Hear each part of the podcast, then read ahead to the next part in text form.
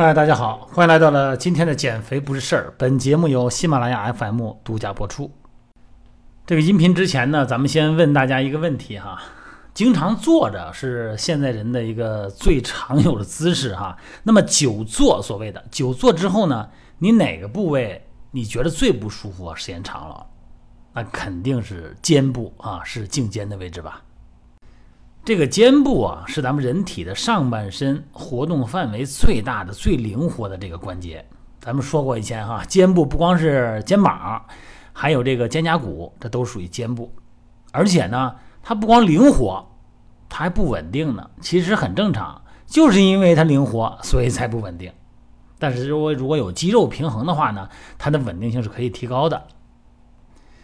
再加上咱们上面这个脑袋、这脖子。啊，啊这个身体的位置、头的位置，就会导致啊，这个关节特别累、特忙。那么今天这话题呢，就说这个肩关节的关节炎啊，肩周炎、关节炎咱不说啊，说这个肩周炎，这个是很多年龄稍微啊成年以后，以前是老年人啊，现在是成年人都有。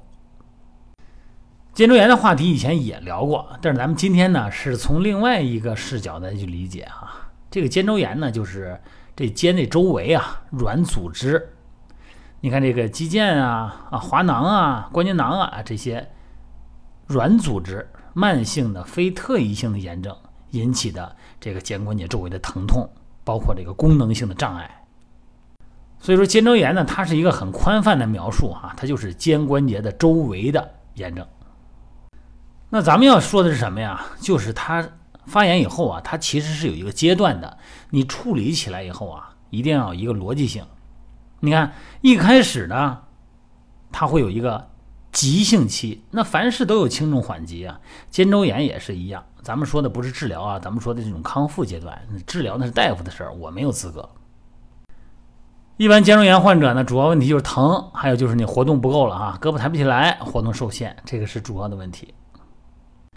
它这个急性期呢，主要就是肩周围的软组织啊，无菌性的发炎、充血、水肿。那么急性期的主要表现呢，就是疼啊，特别疼。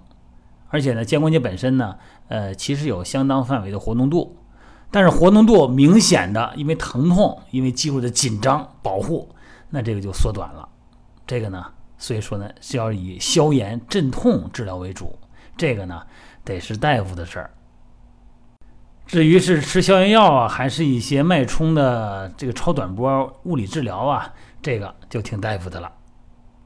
那么这个阶段，其实有很多朋友也给我发信息，他说：“哎呦，疼的可厉害了，断尿应该怎么练呢？怎么做康复训练呢？”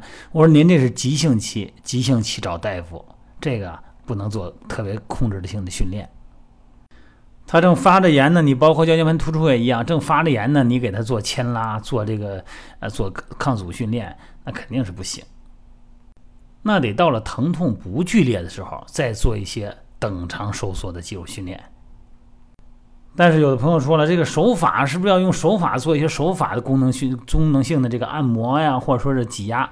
这个吧，咱们还是那句话，我还是没有资格，因为人的身体情况不一样。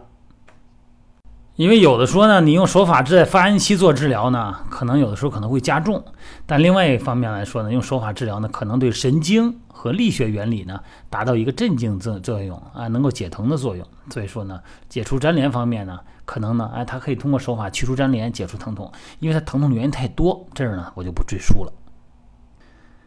说的是什么呀？就是非急性期、粘连期。缓解期，这个呢是非急性期，这么两个部分。什么叫粘连期啊？粘连期就是咱们的纤维啊，胶原纤维粘连，出现了一种微观的粘连，肩关节在各个方向的活动啊，因为粘连呢都受到了限制。这个时候其实发炎已经，这个炎症都已经消退了，疼痛呢也减轻了啊。关节本身呢就是你抬不起来，你活动受限，它的关节动作障碍，这是主要问题。这时候疼痛啊，往往呢是关节活动障碍引起的。那么手法的松解粘连，这个是粘连期治疗的一个核心，包括是筋膜球啊、按摩呀，你包括在线上哈，还是线下，很多的朋友说这个问题的时候，一旦过了发炎期，哎，这个粘连手法粘连、牵拉、呃局部挤压、筋膜签的筋膜枪的点射都有用。那这个阶段教练是可以帮忙的啊，手法松解，再配合适当的功能性训练，就可以恢复的很快。那么缓解期呢，就是炎症啊也逐渐吸收了好了，关节活动度啊受限呢也减轻了。这个时候呢，肩部的功能的自我训练，这个是主要的治疗方法了。同时呢，还可以包括一些理疗啊，啊，包括一些热敷啊，哈，啊，促进血液循环，哎，让患部恢复正常的运动功能。当然了，这一方面的具体动作呢，首先呢，还就是用音频的方式描述。你让我怎么说呢？还就是这个肩的功能，外展。内旋外旋啊，前屈后伸，哎，水平外展，这就是肩的功能。那么，在一个等长收缩的情况下啊，抗阻力的情况下，或者做一个向心离心的情况下呢，做这些动作，向上举、向后伸啊，内旋外旋，然后再加上一些被动性的。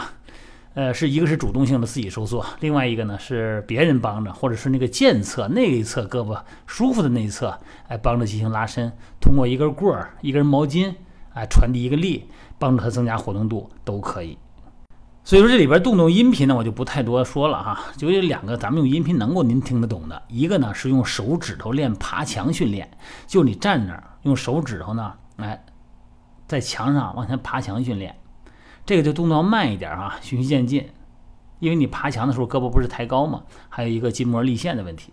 另外一个呢就是钟摆式放松，呃，你身体前倾一点，一个手呢撑那个桌子或者撑那个凳子，另外一个那个患侧的肩部呢，这胳膊呀像那个钟摆一样自重，哎，自然的前后摆动、左右摆动、画圈摆动，哎，这个呢可以做一做这种晃动，它是一种叫关节松解的一个特点。这两个呢。大家一听，我想能明白啊。那么至于动作训练呢，呃，抗阻力的训练啊，或者说等长静态收缩训练呢，其实就是一个关节的活动度。你向前、向后、向左、向右，都是你关节的功能。能活动到多大程度，用多大的力呢？是循序渐进。好了，今天的音频呢就聊到这儿了哈。希望大家呢能够正确理解身体，能够正确理解我们出现的疼痛是发生在神经，还是肌肉，还是软组织呢，还是关节呢？这个呢？您得一边了解一边多学习，别以为身体有问题都是医生的事儿，很多时候没有发生的这么严重的时候呢，自己可以处理。等找到医生那个阶段了，那就是一个大麻烦了啊！多一些了解哈，咱们下次再接着聊。